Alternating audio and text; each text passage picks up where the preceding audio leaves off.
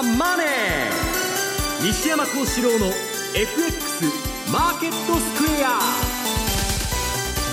こんにちは西山幸四郎と。こんにちはマネースクエアジャパン比嘉宏と。皆さんこんにちは。アシスタントの大里清ですここからの時間はザ・マネー西山幸四郎の FX マーケットスクエアをお送りしていきます。えそしてですねえ今日は番組ユーストリームでもご覧いただけるようになっております。え月に2回雇用統計の日とあともう1回なんですがえ番組ユーストリーム配信をしております。えユーストリームについては番組のホームページからご覧いただければと思います。えさて西山さん、はい。昨日の ECB 大注目でしたが、はい、結局。私は朝まで仕事しておりましてですね。もうね1月にやってくれたんでとりあえずよかったなと、はい。我々まあ10月末の末買いの4月末売りっていうのをやっとんですけど、はい。まあ、ドラギの QE がですね3月にずれ込むとちょっとあの、バブルリレーがうまくいかないと、まあ、はい。黒田さんが10月にやってでドラギ1月と。でまた4月以降に、えー黒田さんが動くだろうという話になってますんで、はい。まあ、いい時にやってくれたなということでちょっとミーティングしてたんですけど。はい。はい。比嘉さんあの西山さんからも以前から西山さんからは以前から1月には9位あるだろうみたいなお話もありましてある程度は想定内だったわけですよね。まあ、今回はあのそのドラギさんの前にというか、オランドさんがシナリオをポロッと言ったりとか、あとはまあそのドラギさんが500月額500億ユーロというような部分が前もってこうまことしやかに流れた、はい直前に流れたっていうのもあったので。まあ、そういう意味ではもうやることありきっていうところではあったかなというふうには思いますよね。はいえー日経平均株価は今日は182円のプラスということで続伸の動きですね。まあ、これもうニューヨークが上がってんでですね、まあ、そのまま写し鏡と、えー後でまあこの後にお話ししますけど、はい。もう日経とニューヨークダウは全く同じです、動きが。はい。はいえーさてですね番組では今日ユーストリーム配信ということで番組特製のクオカード500円分を5名の方にプレゼントいたしております。えープレゼントの応募にはキーワード必要になってきます。えーユーストリームの画面もしくは番組のエンディングで発表していきます。えーこちらキーワードをお書き添いの入力の上、えーお申し込みをいただきたいと思います。締め切りなんですが2月の5日締め切りは2月5日となっています。たくさんのご応募お待ちしております。えーそしてリスナーの皆さんぜひコメントを番組までお寄せください、えー投資についての質問など随時受け付けております。ホームページのコメント欄からお寄せください。ザ・マネーはリスナーの皆さんの投資を応援していきます。それではこの後4時までお付き合いください。この番組はマネースクエアジャパンの提供でお送りします。えそれでは今日のマーケットを振り返っていきましょう。え日経平均株価なんですが、先ほどもお伝えしましたが、今日は続伸の動き、182円73銭高い、17,511円75銭となりました。えトピックス13.79ポイントのプラス、1403.22。東証一部の売買高概算で20億8434万株、そして売買代金2兆1237億円でした。東証一部の値上がり銘柄数が1321、え対して値下がりが431、変わらずは110銘柄となりました。業種別騰落率見ていきますと、今日は33の業種のうち27の業種がプラスとなりました。上げ幅大きかったのが保険、そして海運、鉄鋼など。一方、下げ幅大きかったのがゴム、それから水産、医薬品などとなっています。えではですね、え今日のマーケットの外況、それから引け後の情報については、マーケットプレスから引き続いて、今野記者に伝えてもらいます。今野さん、お願いいたします。はい、えー、それでは今日の外況ですね。今ありましたように日経平均株価182円高、えー大幅続伸となりました。で、1%今日の値上がりですね。はいえーで、先ほどからありましたように、えー昨日注目されておりましたヨーロッパ中央銀行 ECB が国債購入を含む量的緩和の導入を決めたということを素直に交換する形で、えーヨーロッパ、アメリカの株高あもう追い風といたしまして、えー日経平均大幅続伸ということになりました。えー為替相場、あドル円、まあ、ユーロだとね、えー円高にはなっておりますが、えードル円だとじわりとやはり円安気味で推移したということなども、お買い安心感につながって、えー値上がり銘柄がだいぶ増えたということですね。えー、で、えー、まあ、あと中身的にも、まあ、ここのところずっとディフェンシブ系がややね、えー、食品ですとか、はい、あるいは外食ですとか、えー、内需系のディフェンシブ、薬品なんかもそうですかね、ね。結構買われてたんですが、今日あたりですともうちょっと景気敏感株的なところに資金が、はい、シフトしたという動きも見られまして、まあ、特に金融、まあ、保険をはじめとした金融のとこですとか、あとは資源絡みですかね、えー、鉄鋼ですとか、海運ですとか、非鉄ですとか、商社ですとか、このあたりも買われたということでして、まあ、そういう意味では、ヨーロッパの量的金融緩和導入がやはり世界景気回復への期待感をやや高めたというのが、まあ、相場の中身からも見えるということが言えると思いますね。うんえー、中身はそんなところでしょうか、はい、あとは発表も会社側の開示情報いくつか。まず一つ目、はい、えー、決算発表ですと SPK 4766東証一部の、まあ、ちょっとちっちゃい銘柄ですけどね、えー、こちらは自動車の部品の卸売なんかやってる会社ですかね、えー、第三四半期12月期までの9か月間の決算発表しました。売上10%増営業利益15%増純利益14%増2桁増収増益。3月期通期予想は修正しておりません。ただ進捗率はあまあ順調ですかね。あとは投稿えー、6801こちらコイルですね。電子部品のねコイルのメーカーでありますがこちらは全12月期、はい、えー、集計に入っております。全12月期があ若干デコボコ上振れ、えー、まあ主力中身は本あの本業のところは下振れですね。発表されました、えー、連結で売上高340億の予想が335億にとどまったと。営業利益は35億の予想が27億にとどまったと。ただ純利益は24億の予想が25億。1億ではありますが上振れましたという発表です、えー、本業のところはあちょっと伸び悩んだんですがただ、投資有価証券売却益、特別利益として計上いたしたことで、純利益は予想よりも増えたという発表ですね。こんなところでしょうか。はい。えー、終値確認します。4766PA です。こちらは今日は200円変わらずとなっています。そして6801の投稿ですが、こちらは4円高の346円となっていました。河野さん、ありがとうございました。はい、失礼しました。えでは続いて為替市場です。まずは主な通貨のレートを確認しておきたいと思います。レートなんですが、えー、ドル円はこの時間118円の4446です。そしてユーロ円134円の10、えー、1422、うん、そしてユーロドルですが1.1329から32での動きとなっていますえそれではマネースクエアジャパンチーフアナリスト西田昭弘さんにお話を伺っていきます。西田さん、はい、よろしくお願いいたします。はいよろしくお願いします。さあ昨日は ECB ということで大きなイベントありました、はい、えー、為替の動き私なんかが見てみると思ったよりユーロ安進んだなという印象もあるんですがどうでしょうか？そうですね。まあ事前にこういろいろ報道で、はい、えー、こう内容についてもリークされてる部分があったりして、て、まあ、そういう意味では、それほどそのサプライズな内容ではなかったように思いますね。ただあの毎月600億ユーロを買って、はい、えー、2016年の9月までで1.1兆ユーロっていうのは、その、まあ、事前の予想の、まあ、かなり上限の部分だったと思うんですね。はい、で、かつ、そのドラギ総裁が、えー、その後も続ける可能性があるっていうことを言っているので、まあ、1.1が必ずしも上限じゃなくて、えー、まあ青天井の場もあり得ると、まあ、このあたりが、えーまあ、評価されて、ユーロが売られたっていうことだと思うんですね。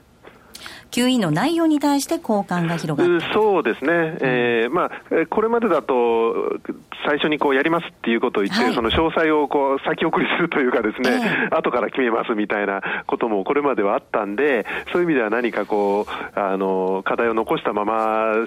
次に行くんだっていうような時こともあったと思うんですけれども、まあ、今回はちゃんと中身も説明してますから、まあ、そういう意味ではすべてこうちゃんと決めた上で、しかもその金額について、まあ、上限ないし、それを上回る可能性があるっていうあたりが評価されたんだと思いますね。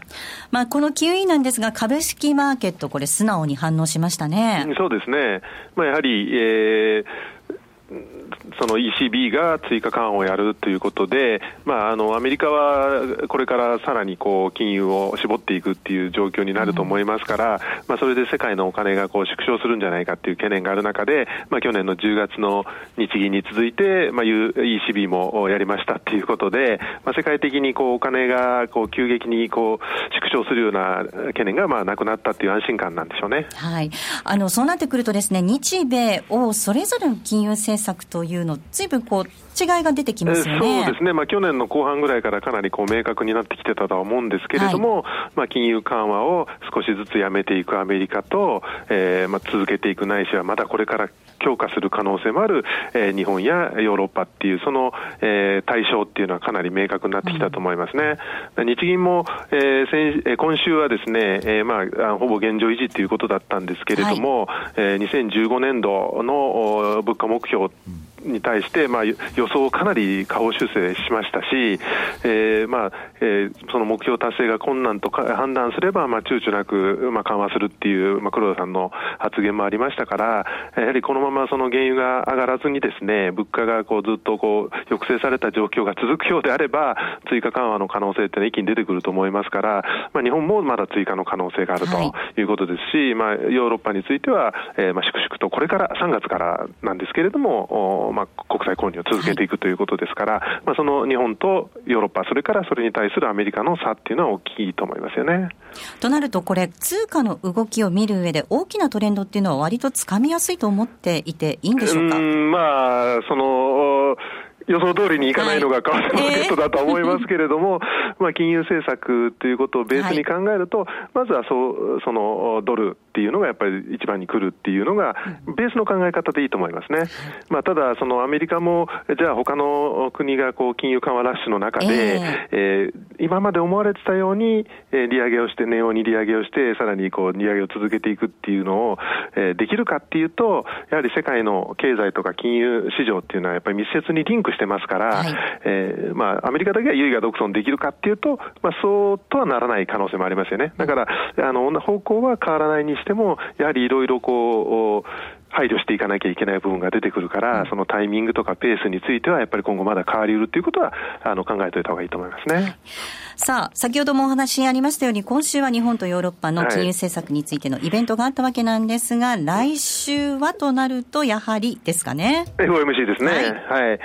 まあ、12月の FOMC ではこれまでそのかなりの期間、低金利を続けると言っていたのを、まあ、利上げを開始するまでまあ忍耐強くなれるという表現に変えたことで、まあ、経済状況次第では比較的早くの利上げもあるよっていうような見方になってたわけですよね。で当時は、えー、その忍耐強くというのは、えー、次の2回、すなわち1月と3月の FOMC ではやらないっていう意味だっていうことで、後でイエレン議長がちゃんと説明してましたんで、そういう意味では、当時は、えー、1、3月はないにしても、じゃあ4月はひょっとしたらあるかなっていうような見方だったと思うんですよね。ただ、あのここへ来て、やはり先ほどからの話にあるように、まあ、世界的には金融緩和ラッシュになってきているような状況ですから、はい、まあ、1、3月だけではなくて、4月以降もやっぱり、えー、なかなかやりづらいんじゃないかっていう見方に傾いてくるんだろうと思うんですよね。だその中で、えー、その、えー、FOMC のから発せられる声明の中で、えー、まあ、物価の下振れの懸念であったりとか、まあ、世界経済のリスクについてっていうのが、これまで以上に、えー、フォーカスされるかどうかっていう、このあたりが注目点だろうと思いますね。はい、その他いかがでしょうか？そうですね、あとはあのアメリカの GDP、これはまあ10、12月期、去年の10、12月期なんで、もう終わった期間ではあるんですけれども、はい、えー、かなりまあ強い数字が出てきそうな感じですよね。うん、で、四六月期がまあ前期比年率で4.6%、七九が5 0.0%っていうことで、まあ、あの先進国にしてはですね、めちゃくちゃ強い数字だったわけなんですけれども、えー、10、12月期についても、まあ、ここまで出てきている経済指標なんかから、えー、推計すると、まあ、3%台の半ばから後半、場合によってはこう4%近い数字が出てくるという可能性があると思いますね。ですから3期連続で4とか5っていう数字が出るっていうのは、他の国と比べてもえー、相当、その際立って良好だということだと思います。はい、ですから、まあ、原油安の影響で、まあ、物価が下押しされて金融緩和っていうような、そういう、えー、まあ、国もありますけれども、はい、アメリカの場合は、その原油安が、えー、まあ、消費者のマインドを刺激して、はい、えー、逆に景気にプラスになるという面がより強く出てるんじゃないかと思いますね。西田さん、ありがとうございました。はい、どうもありがとうございました。えそれではここで一旦 CM です。ラジオ日経開局60周年記念ゴールドインゴット付き特製カードは好評のため販売期間を2月28日まで延長します。純金製のインゴットをマーケット番組のキャスターカードとともにお届けします。販売するインゴットは 100g と 10g 価値あるゴールドをこの機会にお求めください。お申し込みお問い合わせはネットショップサウンロードまたは0335954730まで。ラジオ日経記者座談会。私は銘柄をこう選ぶ。2015年冬は1月23日発売。和島秀樹鎌田新一今野博明岸田恵美子の4人が一堂に会し銘柄選びの本音を語り尽くします。CD75 分。価格は税込5400円。送料500円。お申し込みは0335954730ラジオ日経通販ショップサウンロードまたはネットショップサウンロードまで。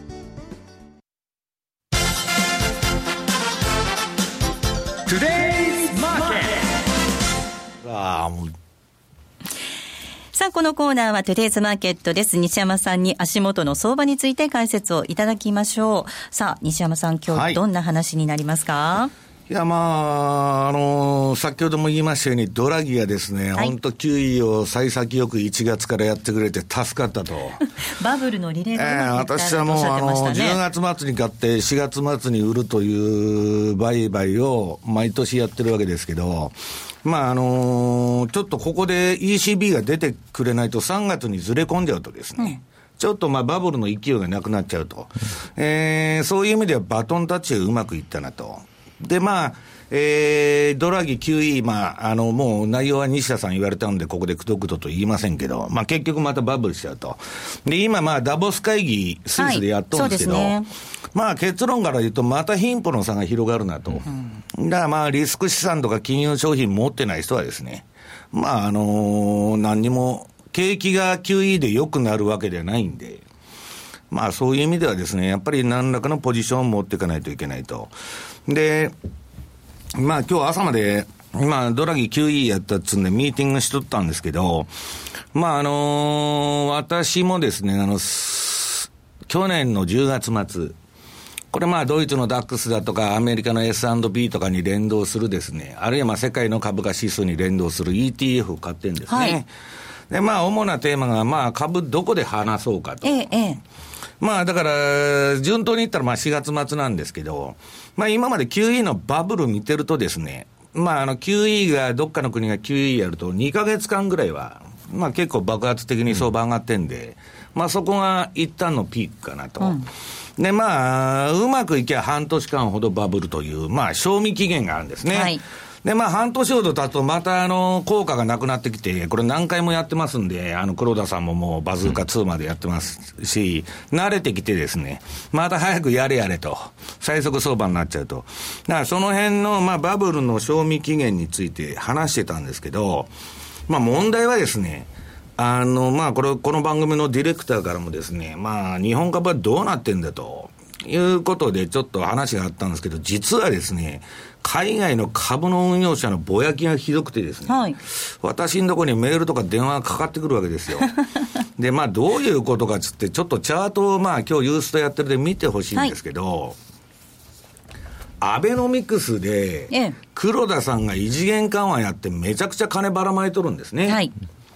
そしたらですね、普通は、え今まで ECB 追加緩和やってなかったと。で、アメリカはもう QE 推移やめて、はい、あの、出口に向かってるわけですから、はい、当然日本株が一番上がらなきゃおかしいんですよ。ところがですね、そのチャートを見ていただきますと、えー、日本株、日経平均の動きと、ニューヨークダウの動きは、えー、株価の波形からですね、標準偏差の波形からすべて同じと。ということは、ここで考えないといけないのは、アベノミクスってなんだってことなんですよね。はい。こんだけ金ばらまいてても結局ニューヨークダウ買ってるのと同じだと。と、日本株か、うんとニューヨークダウの違いは何かというとですね、何もないんですね、今のところ。うん、そうすると、あの、アベノミクス自体がですね、ちょっと、その評価されてるのかどうかっていうのは、まあ、極めて疑問になってくるということなんですね。うん。日本株に主体性がないんではないかということです、ね、全くないんですね。で、とどのつまりは、じゃあ、その日本株が独自性を発揮するとしたら、はい、円がもっと売られてですね、うん、円安にならないと日本株は上がらないとい。う状況になっちゃってるんですね。うん、で、これはちょっと困ったなと。で、円安という意味では、私今年円安相場を見てるんですけど、はいこれ、ドラギがまた今、QE やっちゃったもんでですね、はい、もう投機筋はこの1月から、えー、もうこの放送でも申し上げてますように、はい、どちらかというと、円相場から、ユーロ相場に移っちゃってるんです、動きがいいから、ユーロのがどんどん下がってですね、動きがいいから、そっちにまあ集中してると。そうすると、ユーロ円が下がる。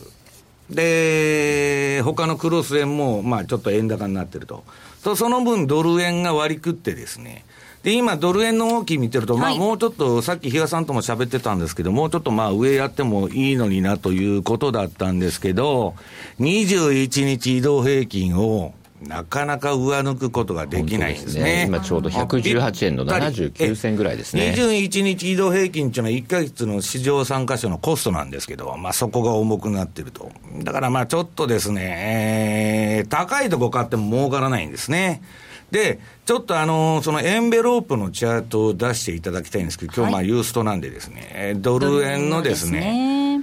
で、これ、あのー、私、先々週にレポート書いて、まあ、ニューヨークダウが18日移動平均のマイナス3%乖離水準に到達したと。で、ドル円は18日、18日移動平均のマイナス2%水準に到達したと。で、これは逆張りの買い場ですというレポート書いたんですけど、うん、そこからですね、あの、これ3日ほどその、はいマイナス2%の、えー、帰りのバンドをですね、はみ出しとったの、ここが買い場なんですね。うん、今戻って、移動平均まではとりあえず戻りましたと。はい、で、この、あ後が重くてですね、で、これ、ちょうどこの119円の水準っていうのは今、あの、移動平均リボンつって、これはまあ1か月から3か月の、えー、市場参加者のコストを表した線なんですけど、はい、それの上限が今119くらいにおるんですね。だからここが一つ節になっちゃってると。うんで、大きくは、これはまあ、日嘉さんともいつでも言ってるんですけど、15と115円と120のどっちか抜くまではですね、うんえー、トレンドが出ないと。だから投、投機筋はですね、みんな今トレンドが出ているユーロ売りの方に行ってるというのが今の状況でございます。なるほど。ドル円の上値が重いということで、動きが出ているユーロに比嘉さん、行ってるっていうことなんですね。まあそうですね。うん、まあ昨日なんかでも少し戻って、そこの戻り売りを叩かれるのかなと思ってたら、はい、スルスルスルスルっと下を、まあすぐ、あの、叩いてきてたっていうところはですね、まあちょっと意外言えば意外かなと思って夜は見てたんですけど、はい、まあもう、ここまで綺麗にトレンドが出てますんでね、やっぱり、あの、投資家さんっていうのはそういうトレンド相場でいかに稼ぐかっていうところにはなってくると思うので、うん、まあ、この流れ、ちょっと早々に止まらなさそうだなとは思ってるんですけど、さりとて個人的に言うと、じゃあここからすぐに1.1割ってとか、っていうことにはならないんじゃないかなというふうには思ってるんですけどね。はい、えここまではテレーズマーケットをお送りしました。最強の H セオリー本沢誠が有望投資先をズバリ示す。月間 H セオリー投資2月号。2015年は相場の上下動が激しい。筆をリターンにする本沢の注目売り買い銘柄特集。好評発売中。DVD およそ50分。お値段は税込8640円。送料500円。詳しくはラジオ日経ネットショップサウンロード。または電話0335954730まで。ラジオ日経 FX セミナー2月は7日土曜日に広島、8日日曜日に仙台で、それぞれ午前11時から時間たっぷり無料セミナーを開催。講師はザ・マネー金曜の西山幸四郎さん、M2J 比嘉博さん、津田隆光さんほか。お申し込みはネット限定、ラジオ日経の M2J 全国セミナープロジェクトサイトで受け付けています。広島、仙台ともに先着80名様を無料ご招待。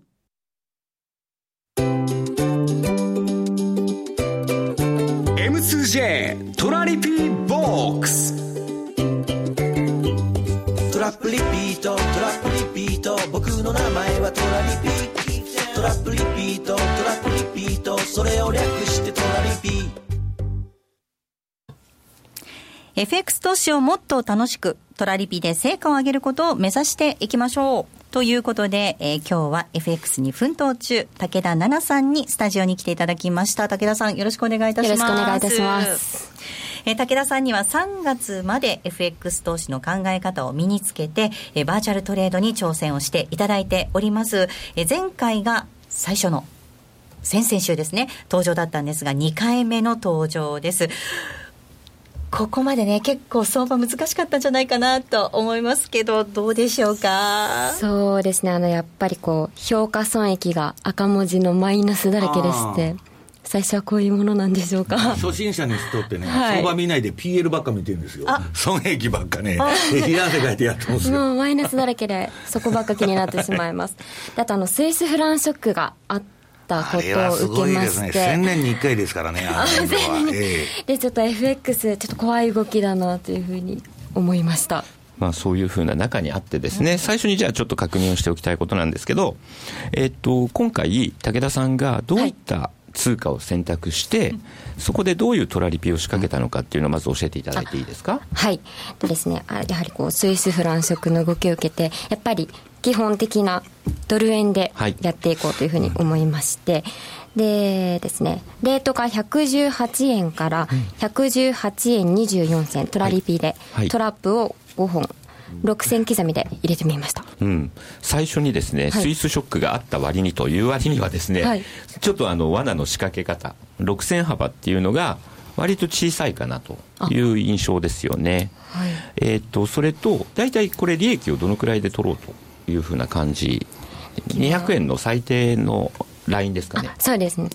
なるほど。っていうことを、やはり今、あの、ちょっと相場はですね、上にも下にも行きやすいという、ちょっと変動が大きいので、はい、そういう意味ではもう少しこう、利益をですね、大きく取ってもいいかなというのが、今の仕掛けに対する率直な印象かなと。ちょっと堅実にコツコツ稼ごうっていうふうに思った。いや、その気持ちは大事なんですけどね。はい、今の相場っていうのをつか、そうですね、つか、あの、捕まえるためにはもう少し、えー、えっと、ちょっと、あの幅を広げてもいいかなっていう感じがします。ということで、はい、じゃあどういうふうに考えればいいのかということでですね、ちょっとチャートを眺めてみたいと思うんですけれども、はい、まあ、今あの、武田さんの目の前にもですね、ドル円の冷やしのチャート、まあ、ボリンジャーバンドと呼ばれるものがですね、目の前にあるかと思うんですけれども、まあ、武田さん、じゃあ、これから今、少しもう少し値幅をっていうふうに考えたときに、はい、大体どのくらいで仕掛けようというそんな気持ちになってます？そうですね。私はずっと1時間足で見ていたので。なるほど、はい。えっと、時間軸によってですね、確かに見方っていうのは変わってくると思うんですね、はい、でどのくらいの幅で仕掛けようかっていう部分っていうのも変わってくるかと思うんですけれども、はい、基本なんですけれども、はい、ちょっと60分足っていうのだとバタバタしてしまいそうなので、最初にまずチャートを見るときの癖としてはできれば冷やしここから入っていった方がいいかなと。確かに全然違いますよね。そうですよね。で、その中でも、はい、じゃあちょっと注目してみたいなというところでいくと、まあ、期間によって全然違ってくるんですけど、例えば1週間ぐらい。っていう今、イベントがいろいろあるので、そういう意味では、例えば1週間っていう、まあ、短い期間で考えたときっていうと、この辺にですね、ちょうど、直近の安値ってドル円って117円の前半ぐらいまでっていうのが、1月の16、とかですね、1月の15、さらには、まあ、12月、えー、15日、ちょっと大きく値を下げた局面あったんですけど、この時115円の57銭ぐらいというところが、まあ、下値とい。うようなところなので、はい、ちょっと長い、中期的に1か月ぐらいの期間で見るんだったら、この115円の57銭という下値をですね、まあ、一つの目安ということを考えれば、115。で、上はっていうと、じゃあ直近で上値っていうのはどの辺にあったのっていうと、まあ12月の24とかクリスマスのあたりですよね。120円をちょっと超えるところがありましたというのがあるので、まあ、115、120と。いうようなですね、5円の幅でトラリピを、しかも先ほどみたいに6銭刻みとかっていうんじゃなくて、例えば30銭から50銭、このぐらいの値幅を、あの、幅を持ってですね、トラリピを仕掛ける。で、下に来た時には、トラリピで買いで、あの、引っかかるでしょうし、上に、今のね、レートが118円の真ん中ぐらいなので、はい、仮に上に抜けていった時も、しっかりと追っかけていけるような、まあ、レンジの設定の仕方かなという気がしますし、1週間とか、もうちょっとじゃあ短い単位で見ると、直近の安値見たときに、まあ、1月14、15、16、このあたりでも117というところをですね、まあ、ドル円っていうのは下回ってこなかったかなという気がしますので、うんはい、まあ、そういう意味では、あ、ごめんなさい。えー、っと、1月の、まあ、ここ、直近の1週間で見ると、1月の20日あたりから見てると、117って結構しっかりと維持されてると。いうのがありますので、はい。まあ、117で上はっていったときにさっきのコーナーでも西山さんからもお話あった通り今21日移動平均線が抜けないよねって緑の線ですね、うん、っていうところが、まあ、118の80、えー、79線なんですけどざっくり言うと119っていう言い方になるので117、119といったところでですね仕掛けてみるというようなところがですねまあ短期の仕掛け方、さらには中期の仕掛け方というような感じで見ていただければですね、もっと楽な感じでですね、まあ相場と向き合えるんじゃないかなと。そんな気がしますね、この先上に行くのか下に行くのかちょっと分かりかねたのですごい参考になりました。そうですね、はい、あのトラリピっていうのはレンジ相場で、まあ、あの効力を発揮するというふうに言われてますので、はい、今はだから大きなレンジ115120でちょっとちっちゃめのレンジ117119これをどっちかに抜けていったときに、次のまた展開を考える。そこで仕掛けてたトラリピをもう一度あの組み立て直す。メンテナンスをしていただければいいのかなというふうには思ってます。はい、ちょっと今日からもっと大きな視点で取引を行っていこうと思います、はい、ぜひ他の通貨でも今のようにチャートを参考にしていただいて取り組んでいただければなと思います、はい、西山さん一言アドバイスをぜひ。いやしばらくあの成り行きを見守って ちょっとアドバイス。私はあのコツコツ損してドカンと取ろうというあれをやってますんで、まあ、ちょっとまあ今のところまだ始めたばっかりなんでね、うん、えまああのおいおいしあのちょっとアドバイスしていきたいと思います。はい、お願いします。引き続きぜひ頑張っていただきたいと思いますえここまでは M2J トラリピーボックスでした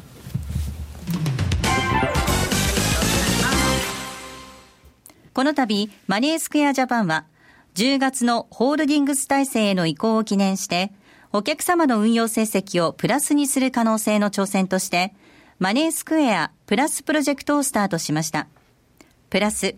それはお客様の運用成績をプラスにする可能性への挑戦。プラスにこだわる理由。お客様の資産がプラスになることがマネースクエアの成長につながる。プラスにさらなる可能性をホールディングス体制を礎により広く可能性を模索するというプラスに込められた思いを一つずつ形にしてまいります。プロジェクト第一弾としまして、通貨戦略に新しい可能性をのもと、9月20日より新通貨ペア、トルコリラ円の取り扱いを開始いたします。高金利で価格帯の安さと変動の大きさを合わせ持つ新興国ならではのダイナミズムこそが大きな魅力であるトルコリラ。当社にこれまでなかった特徴を持つ通貨ペアであり、当社独自の発注管理機能、トラリピにもマッチしている通貨ペアです。今後のマネースクエアプラスプロジェクトにご期待ください。マネースクエアジャパンが提供する外国為替証拠金取引は、外国為替相場の変動や各国市場金利の変動により損失を被ることがあるほか、その損失は投資金額を上回る恐れがあります。また、トラップリピート違反団は取引の利益を保証するものではありません。取引説明書をはじめ、契約締結前交付書面などの内容を十分にお読みいただき、ご理解の上お取引ください。なお取引に際しては所定の手数料がかかります。金融商品取引業者関東財務局長金賞第2797号株式会社マネースクエアジャパン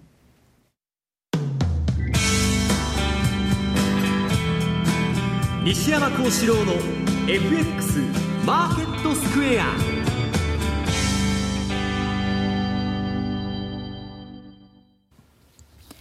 このコーナーではマーケットの見方について西山さんにいろいろな角度で教えていただくコーナーです。え今日のテーマですが、えドラギ ECB、欧州を襲うデフレの恐怖ということなんですね。はい、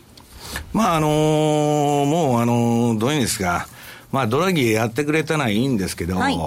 えー、今ですね、これもう遅れてるって言ってるんですね。後手に回っちゃってると。もう物価がマイナスになってから、まあ、慌てて、まあ、もう追い込まれた形でやったんですけど、まあ、それでも私評価してるんですけどね。はい、まあ、そもそも日銀も、うん、えー、ECB も、アメリカのバーナンキと、同じ時期にやってたらよかったんですけど、うん、今、この金融政策が欧州と日本が周回遅れになってると。ここが為替相場の差異が生まれてるんですね。アメリカはもう、あの、経済一人勝ちとか言って、まあ、それもかなり怪しいんですけど、はい、まあ、一応表面上はですね、えー、出口に出ていくと。はい、で、結局相場で言うと、利食いをぶつけられて、えー、それでを、えー、持ってるのがユーロと、えー、日本という図式になってるわけです。でも、私はですね、あの、この相場の、その、今、昨日ミーティングファンドといろいろしてですね、まあ、運用者何人も、まあ、あの、スカイプに集まってやったんですけど、はいえー、まあ、結局はですね、ユーロは、まあ、戻り売りだろうと。今、まあ、めちゃくちゃにドルのポジションがちょっと溜まりすぎてるんで、あんまり調子に乗っていくと怖いんですけど、ただ戻ったとか売られていくなと。で、もともと、その、今、ダボス会議でゴールドマンの社長が出てきてですね、はいえー、世界はもう通貨安戦争に入ってるんだと、えー、言ってましたね。えーで、まあ、アメリカ経済好調だからドル高でもいいんですけど、うん、まあ、日本だとかなんだとか、まあ、黒田さんもさっき西田さんがおっしゃったように、物価目標を大幅に下方修正してきて、はい、まあ、ニッチもサッチもいかないようになってきてると。で、その中でですね、えー、やっぱりですね、その、うん、ポイントになるのは、株がまあ、どこまで上がってくれるかと。で、皆さん、あの、為替の取引されてる方はですね、あの、クロス円。まあ、円相場のユーロ円とかポンド円だとか、まあ、いろんな通貨やってる方がおられると思うんですけど、まあ、今気をつけないといけないのは、ユーロ円がめちゃくちゃあの、ユーロの下落、要するにイタリアの社長なんちゅうのは、あの、1ドル1ユーロ、パリティを望むと。ええ、発言してまし、ね、なことを言ってますんで、まあ、それは、そのスピードはいつの時期にそういうふうに、まあ、なるか分かんないんですけど、もともと私はユーロっていうのはオーバーバリューの通貨で、うん、で、あの、北ユーロ、南ユーロ、分けるとですね、北ユーロだけ見れば、要するにドイツとか フランスとか見れば、今のレートでもまあいいと思うんですけど、まあギリシャやスペインやそんな混ぜたらですね、やっぱオーバーバリューだと。うん、で、これはやっぱり戻り売りのしばらく流れにならざるを得ないんじゃないかなと。うん、そうすると、今の、えー、為替相場の中でですね、えー、一番しっかりしてるのは、ドル円なんですね。はい、で、もう私は当面の方針として、このドル円中心でいくと。為替円売りという意味ではですね。はい、で、今、あの、他の通貨、ユーロ円とか、あの、そういうの見ると、まあ、ニュージーランドとかもそうなんですけど、まあ、ちょっと売りトレンドになっちゃってるんですね。売りトレンドが発生してると。それ、円高バイアスが強い形になってんで、そこら辺の、その、押し目を買うより、まあ、ドル円のが簡単だろうと。レンジ感もしっかりしてますし、まあ、切るポイント、買うポイントが、さっきのまあ、13日の2%でも、まあ、ボリンジャーバンドでもいいんですけど、まあ、その辺が非常に分かりやすいかなと。で、えー、どっちにしたって黒田さんはこのままいけばですね、この物価じゃあですね、えー、もうあの、この前の会見見てて、比嘉さんとも言ってたんですけど、黒田さん最初のあの、アベノミクス始まったというか、自信満々で、まあ、ヘラヘラ笑って、自信満々でやってたんですけど、最近顔色が、この番組でも言ったんですけど、うん、ちょっと顔色が去年から変わってきてですね、えー、最近はちょっと深刻になってるんですね。でも、ニッチもサッチもいかない、片っぽはインフレ、片っぽはデフレみたいな、その中に挟まれてですね、さてどうしたもんかと。ただ、いずれにしてもですね、その彼が言ってる物価目標という大義名分を放棄しないんであればですね、えー、4月とか7月とか、まあ年末までにどっかで追加緩和出てくると。そこでもう一回爆発的に、えドル円が円安になる可能性あると。で、これ、あの、10月末にやって年末で終わっちゃったように、あの、2ヶ月ぐらいしか持たないんですね。だから、今は逆に黒田さんが追加緩和に動くまでは高いところを買っても儲からないんで、やっぱ押し目を丁寧に拾っていくと、うん、これは一番大事だと思いますね。はい。比嘉さん、やっぱりこの辺ドル円っていうのがやはり取り組みやすくなってくるんでしょうかね。いや、まああの円売りという意味ではね、はい、そうですね。まあドルインデックス見てても本当にあの強いんですよ。うんはい、っていうことはまあドル一人勝ちというような感じなので、まあそういう意味ではまあ戦略としてそちら狙いやすいし。当然ドルどっぽ高っていうことになると、先ほど西山さんがお話になってたクロスには分が悪いという形になりますので、うん、まあそういう意味ではですね、まあドル円中心に、そして、ただ、まあドル円もいつ何時何かあるかわからないので、またちょっと相場が落ち着いてきたときに、あの分散のお話も過去この番組でもさせていただきましたので、うん、そこにまた、えー、例えば9円であるとか何か別の通貨をですね組み合わせていくというそういう感じでいいのかなというふうには思いますね、うん、あの先ほどちょっと武田さんが出た時にも武田さんもおっしゃってましたけどスイスフランショックびっくりしましたっていう話あったじゃないですか、まあ、ちょっと相場に何があるのか今なかなか想定づらい、しづらいですよね。私はね昔ね中央銀行っていうのは結構しっかりした人がやってると思ってたんですよ。ところがもういや今もうブンデスバンクだけですよその抵抗してるのは、まあ、オランダも抵抗してますけど、規律という意味ではね、はい、もうディシプリンっていうのは何何でもありです。だから、えー、っと、あの、スイスのね、あれはしょうがないという、割とスイス中銀寄りに立った報道が日本では多いんですけど、うん、まあ、ファンドの連中はめちゃくちゃやられましたんで、うん、まあ、怒りまくってるわけですね。もうシカゴのポジション見てもスイス売りばっかりだったわけですから、うん、で、実はですね、あのー、スイスのあれも、その、ペッグをいきなり外したっていうのは、スイス銀行の救済なんですね。これはもうスイス高にすることによってですね、えー、今、スイスの銀行のポートフォリオっていうのは、えー、リバリュースとすごく儲かってんですね、このスイス高の分、うん、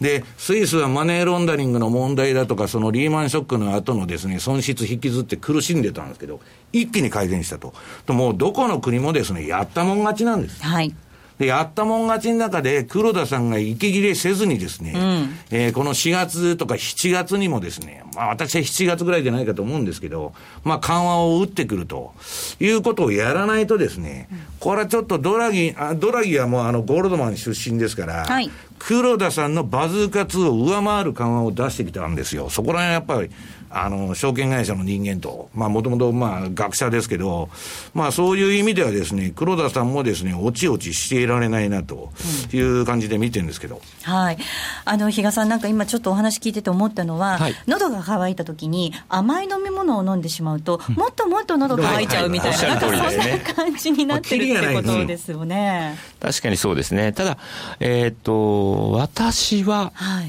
意外と日銀2月の日本のまた GDP あたりの結果を見て、うん、次のアクションをいつにするのかっていう感じになってくるのかなと、うん、結局あの黒田さんのバズーカっていうのは、はい、第1弾って規模でサプライズがありました。第2弾タイミングです、うん、というところでそういう部分では過去あの2回ってそれなりの効果、サプライズ効果っていうのを得られてますんで、はい、まあ今度3度目、どういうふうに仕掛けてくるかっていうのはですね、ちょっと楽しみにしてる部分でもあるんですけどね。うん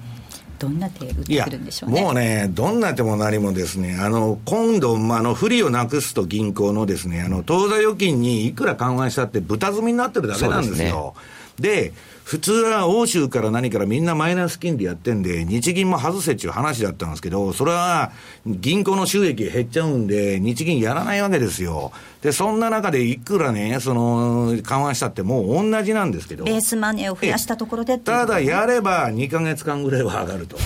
いうですね、もう単純な図式なんですね。だから、黒田さんはもう今、あの、この前の会見見たら、その言ってることはもう全部ぼやかしてて、うん、何にも整合性ないんですよ。で、物価目標がこんな到達しないんであればですね、えー、この21日に緩和を打つべきだったんですけど、まあそういうことでもないと。いうことでですね、まあだんだんですね、あの、道が狭くなってきてるなという気がするんですね。うん、だからもうちょっとですね、あの、まあどういうタイミングで出てくるかなんですけど、まあ、我々はもうその日銀だとか ECB が何するかっていうのは分かりませんから、要するにですね、そのどこかの中銀が緩和に出たら2か月間はバブルすると。いうふうに、まあ見て、その中で押し目を丁寧に拾っていくという姿勢がいいんじゃないかと思ってるんですけど。えここまでは西山幸四郎の FX マーケットスクエアでした。ラジオ日経開局60周年記念ゴールドインゴット付き特製カードは好評のため販売期間を2月28日まで延長します。純金製のインゴットをマーケット番組のキャスターカードとともにお届けします。販売するインゴットは 100g と 10g 価値あるゴールドをこの機会にお求めください。お申し込みお問い合わせはネットショップサウンロードまたは03-3595-4730まで。新刊株式 DVD 先読み大明神大岩川源太の負けない投資の鉄則シリーズ。板情報で未来がわかる株に勝てる。好評の昨年11月号に続く板読みノウハウ第2弾。好評発売中。収録時間およそ60分。お値段は税込8640円。送料500円。詳しくはラジオ日経ネットショップサウンロード。または電話0335954730まで。M2JFX 投資戦略来週に向けて M2J の FX の投資戦略を伺っていきます。比嘉さん、お願いいたします。はい。まあちょっとね、まず今週反省しておきたいと思うんですけど、今週実は9円をあの、選択してたんですけど、まあ、あの、カナダの利下げ、思わぬ利下げっていうのもありましたね。はい、ましたね。まあ、この影響もあった。はい、で、昨日のまた ECB もあったということもあってですね、ちょっとまあ、ストップロスついてしまったというところではあるんですけれども、はい、まあ、順当に考えれば来週のスケジュールですよね。経済指標を考えると、やはり FOMC、FRB がありますんで、まあ、そういう意味ではやはりドル円を軸には考えなければいけないんだろうなというところ、これはまあ、あのー、その通りだとは思ってるんですけど、もう一つ実は中央銀行の政策決定会合があって、これニュージーランドなんですよ。で、ニュージーランドってこれまで次の一手って何って言ったら、利上げと。いうふうに、えー、前回の時は、までは言われてたんですが、高世界の潮流がですね、はい、まあ引き下げであるとか、はい、緩和。ということがですね、ちょっとテーマになってくると、まあ、これまでのその文言、追加をちょっと意味するような文言っていうのが削除されるんじゃないか。うん、ってなると、まあ、据え置きでも十分だと思いますよ。3.5あるんですから。そういう意味では、まあ、十分だと思うんですけど、一時的にちょっと、えー、また売られる可能性があるかなと。逆に今度そこは拾ってみても面白い通貨なのかなという部分で、ちょっとまあ、まあ、ドル円軸の、まあ、9円もですね、引き続きそのあたりをちょっと見ていきたいかなというふうには思ってるんですけど、まあ、先ほどのコーナーでも言った通りですね、ちょっとドルどっぽ高が続いているんで、ちょっとそのあたりは慎重に入っていこうかなというふうに思ってます、まあ、クロスは分が悪いってことですね、うん、今ね。そっか、ドルストレートで。まあ、ドルストレートって、まあ、円売りすんなドル円の押し目買いだし、まあ、ユーロはですね、戻りを丁寧にまあ叩いていくというパターンだと思うんですけど。はいはいえー、来週月曜日にはもっと練られた戦略が M2J で取引されているお客様限定で見ることができますので、えー、ぜひ講座を開設していただいて、レポートを活用していただければと思います。えー、またですね、M2J に講座をお持ちの方に新しいコンテンツがスタートいたしております。その名も西山幸四郎の戦略ボイス。はい、かっこいい名前ですね。戦略ボイス。はい。はい、えー、西山さん、そして東さん、津田さん、私が、えー、番組の終終了、えー、終了後に収録する、今すぐ参考になる具体的な FX の投資戦略を毎週およそ10分間なんですが、収録をしまして、M2J の、えー、マイページ内で資料付きの、資料はないですよね。はい。マイページ内でお届けする音声コンテンツととなっています。M2J のマイページ内からお願いいたします。え番組のスピンオフ企画として始まっていますので、えぜひ講座をお持ちの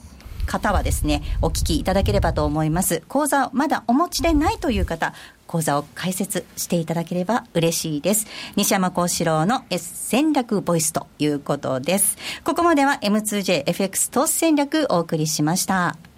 えさてお送りしてまいりました「ザ・マネー西山幸四郎の FX マーケットスクエア」そろそろお別れです。大切なキーワードお願いいたします、えー、ECB です、はい、ECB 今週のキーワードは ECB です、はい、えー、ではここまでのお相手は西山幸四郎とマネースクエアジャパン比嘉宏と。大里清でした。さようなら。この番組はマネースクエアジャパンの提供でお送りしました。